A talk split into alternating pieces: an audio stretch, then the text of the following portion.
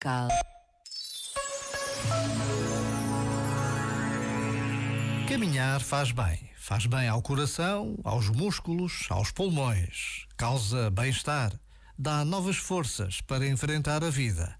Mas há caminhadas e caminhadas. Quando se junta ao esforço físico o desejo interior de chegar a um destino, de cumprir um sonho, uma promessa, ou quando simplesmente se deixa aberto o coração a tudo e a todos, os passos andados ganham outra dimensão.